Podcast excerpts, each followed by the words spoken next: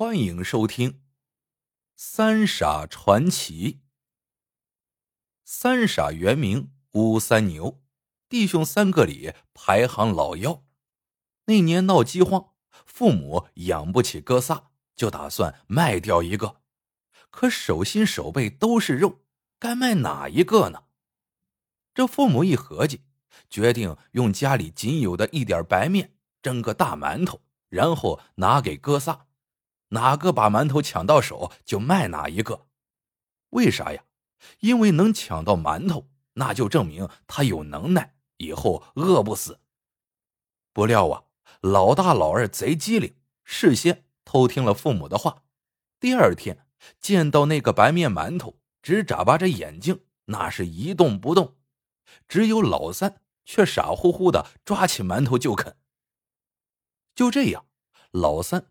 被卖给了地主孙财主家，从此也得了个三傻的名字。三傻因为年幼，不能下地干重活，只能和其他买来的孩子一起去放牛。别的孩子放牛的时候，都骑在牛背上，三傻却跟在牛屁股后面跑。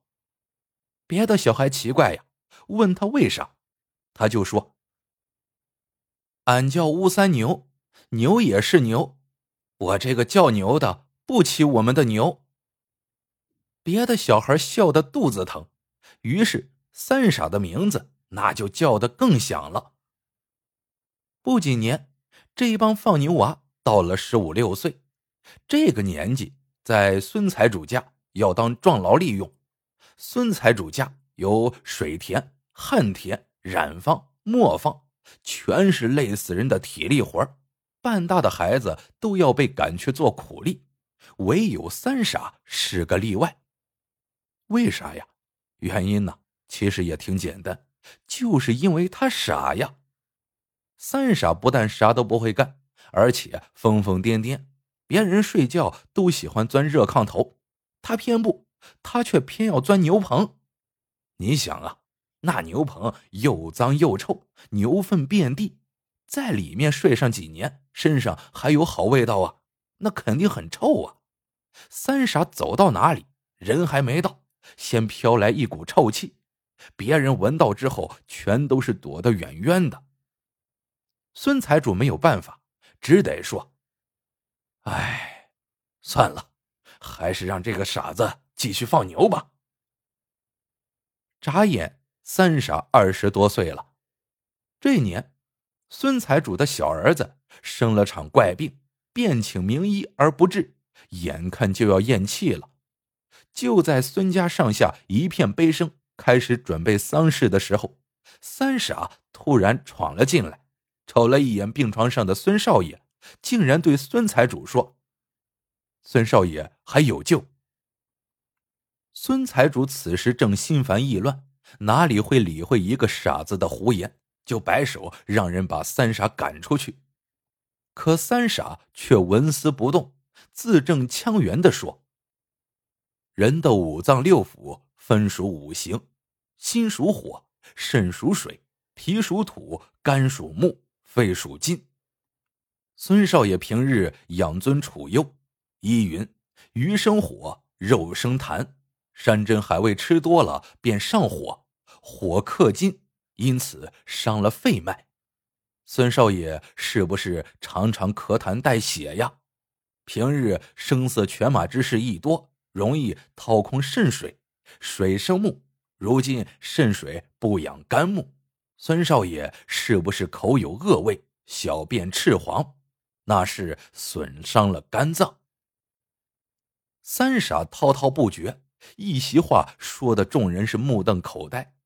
孙财主更是瞠目结舌，他打量了三傻半天，见他气定神闲，哪里有半点呆傻之气，忍不住的问：“你，你真是乌三傻子？”三傻点头道：“别管我是疯是傻，救人要紧。”孙财主一想，到了如今，也只有死马当成活马医了。见孙财主点了头，三傻立即掀开孙少爷的被子，三下五除二把他的衣服脱光，抱起人来就往外走。孙财主见状，一把拉住他：“你要干什么？”三傻说：“放心，治死了孙少爷，我来抵命。”说罢，他把孙少爷抱到牛棚，一把丢到烂泥里，出来关上了牛棚。孙少爷本来奄奄一息，结果火热的身子被冰冷的烂泥一击，立刻清醒了许多。他见牛棚里恶臭扑鼻，遍地烂泥，蚊虫乱叮，牛粪味熏得他不住呕吐，只得挣扎着爬到门边，拍打着门：“放我出去！”孙财主着急了，马上就要开门放人。三傻此时跳出来拦住他。如今放出孙少爷，他只有死路一条。孙财主听到牛棚里儿子一声高一声低的呼喊，心急如焚。再看三傻门神般的立在门口，只能急得团团转。三个时辰之后，牛棚里没了动静。孙财主心里咯噔一下，正要大骂三傻害死了他儿子。却见三傻打开牛棚，从烂泥里抱出了孙少爷，然后用温水清洗污垢。这时他才惊喜的发现，儿子不但没死，反倒退了高烧，脸上有了血色。第二天，孙少爷全身起了一层黄豆大小的红疙瘩，疙瘩一破，流出了一股股脓水。这时。孙少爷的肚子咕咕一响，好几天水米不进的他开始喊饿了。三傻对孙财主说：“少爷没事了，只要细细调养，一个月后就能康复。”孙财主忙问：“这是啥病？”三傻说：“只是热毒而已。人们身上常长的红疙瘩，那就是热毒发散的结果。”不过孙少爷养尊处优惯了，风不吹雨不淋，每日还大吃补药，致使热毒无法发散，凝滞在五脏六腑。他把孙少爷丢在污秽烂泥里，就是要以毒攻毒，激出体内的那股热毒。孙财主问三傻：“他这身医术是从哪里学来的？”三傻呵呵一笑：“就在这牛棚里。”见孙财主不信，三傻就带着他来到牛棚，从角落的墙上挖出了一块砖头。这时，一道亮光从隔壁透进来，孙财主把眼睛凑到窟窿前一瞧，恍然大悟。原来，孙财主家的隔壁是家医馆，三傻在墙上挖了个窟窿，医馆里的郎中给人看病的时候，他就偷听偷看。天长日久，竟然学出了一身高超的医术。孙财主是既佩服又疑惑：“你到底是真傻还是装傻？”三傻咧嘴一笑：“别管我是真傻还是装傻，我救活了孙少爷，你怎么报答我呢？”孙财主说：“金银财宝，你尽管开口。”三傻却摇头说：“钱财他不稀罕，他只想要回自己的卖身契。”孙财主咂巴着嘴，思忖半晌，说道：“呃，你让我考虑三天。”三天后，孙财主叫来三傻，不阴不阳的说：“你救了我儿子一命，如果不放你走，人家会戳我的脊梁骨。”放你走吧，你在我孙家装疯卖傻十几年，偷学了一身的医术，我姓孙的还丝毫不知。这事如果传出去，你让我这老脸往哪里搁呀？三傻问他想怎样，孙财主说：“最近京城里来了位殷大人，办差时突然重病，无数名医那都是束手无策。”只要你治好了他的病，我二话不说，立即把卖身契还给你。看着孙财主一脸的皮笑肉不笑，三傻明白了，孙财主果然没安好心呐。不是好人呐。果然，那殷大人是个四十多岁的中年人，虽然一身贵气，却是目光阴沉，身上有一股让人不寒而栗的杀气。一见三傻，他就让侍卫抬来两个大木箱子。三傻抻脖子一瞧，不禁出了一身冷汗。原来，一只箱子里面装了满满的银子，另一只箱子里面却是十几颗血淋淋的人头。殷大人一指箱子说：“治好我的病，里面的银子都是你的；治不好，你就到另一只箱子里躺着吧。”三傻当然明白躺着是啥意思，他战战兢兢的为殷大人诊病后，却皱起了眉头，许久才说道：“大人身上没病。”殷大人一愣，随即怒道：“胡扯！我头昏发虚，心里绞痛，难道还不是病吗？”三傻说：“我是说。”大人身上没病，大人得的是心病。殷大人浑身一震，盯了三傻半天，突然一拍桌子：“好，果然是神医，我这的确是心病呢。”原来，这殷大人不是别人，正是当今康熙皇帝的四子胤禛。半年前。江南发大水，朝廷拨下了几百万斤的粮食赈灾，却仍然有无数的灾民饿死。胤禛奉命调查此事，发现运送粮食的官员竟然暗地里倒卖赈灾粮。这些人在运粮途中，暗地里把粮包拆开，偷走里面的新粮，往里面装上霉烂的旧粮，重新封好粮包。这样一来。神不知鬼不觉，等朝廷发现粮食没烂，他们就谎称是运粮途中粮包潮湿所致。胤禛得知真相后大怒，想整治这帮官员，却苦于没有他们调包的证据。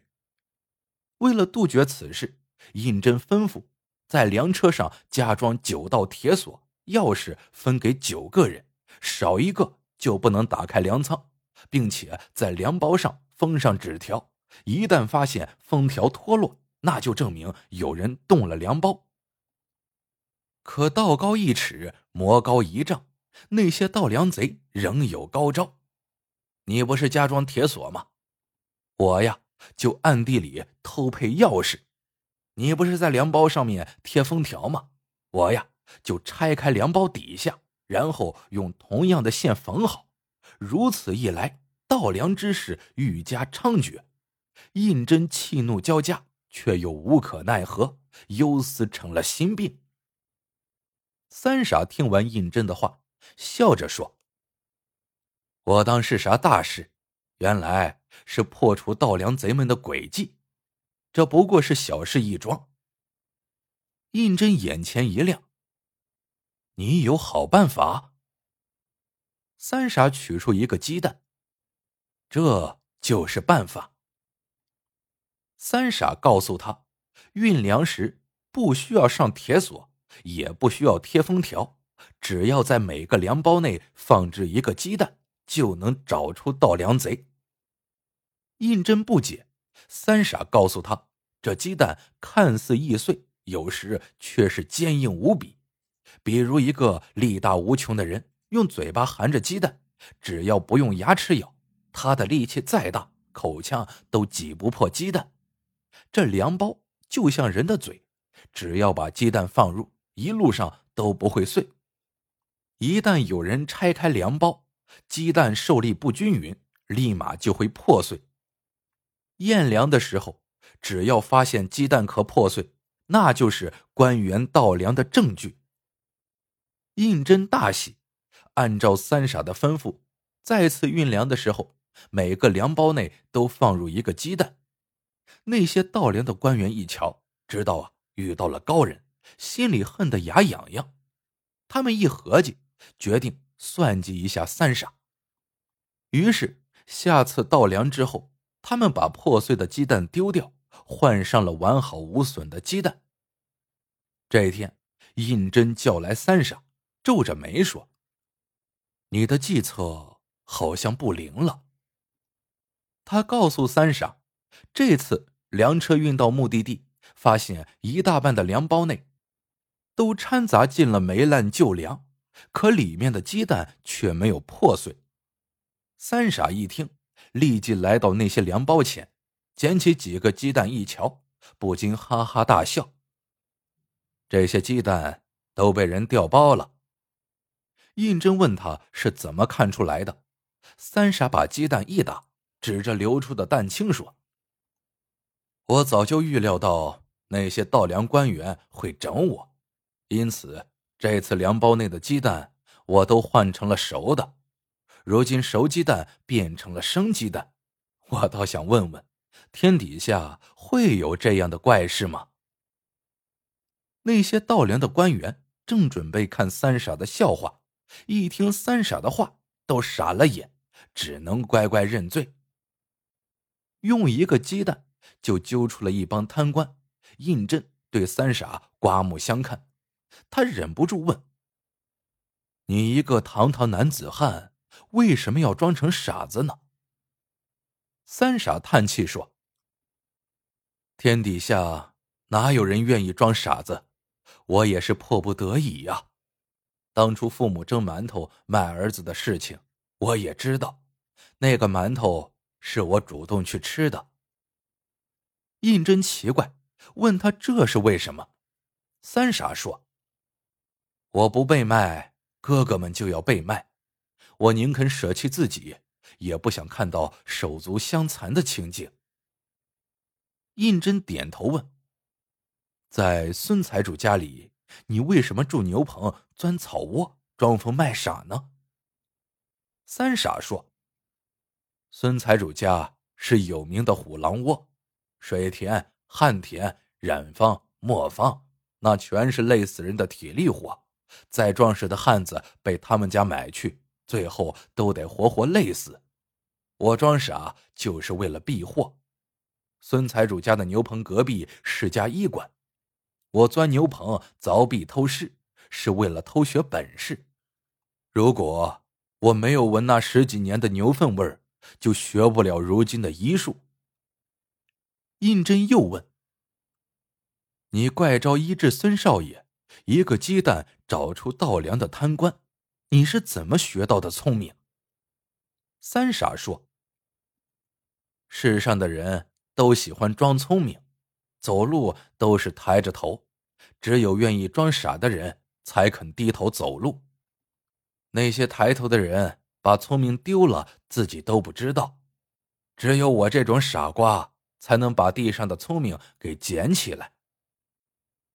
胤禛赞许的说：“乌三牛啊，乌三牛，你舍己救兄弟，有仁有义。你一住牛棚十几年，忍辱学艺，能屈能伸。你救孙少爷，一个鸡蛋擒众良贼。”有勇有谋，这世上那么多聪明人，都不及你一人呐。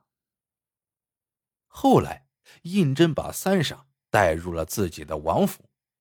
十几年后，康熙驾崩，三傻为了帮胤禛抢夺帝位，出谋划策，最终让他登上了皇位，成了日后的雍正皇帝。而三傻，也就是日后被称道的。布衣宰相乌思道，而乌思道的两个哥哥，当年耍小聪明，侥幸留在了父母身边，日后反倒成了很平庸的人。好了，这个故事到这里就结束了。喜欢的朋友们记得点赞、评论、收藏，感谢您的收听，我们。下个故事见。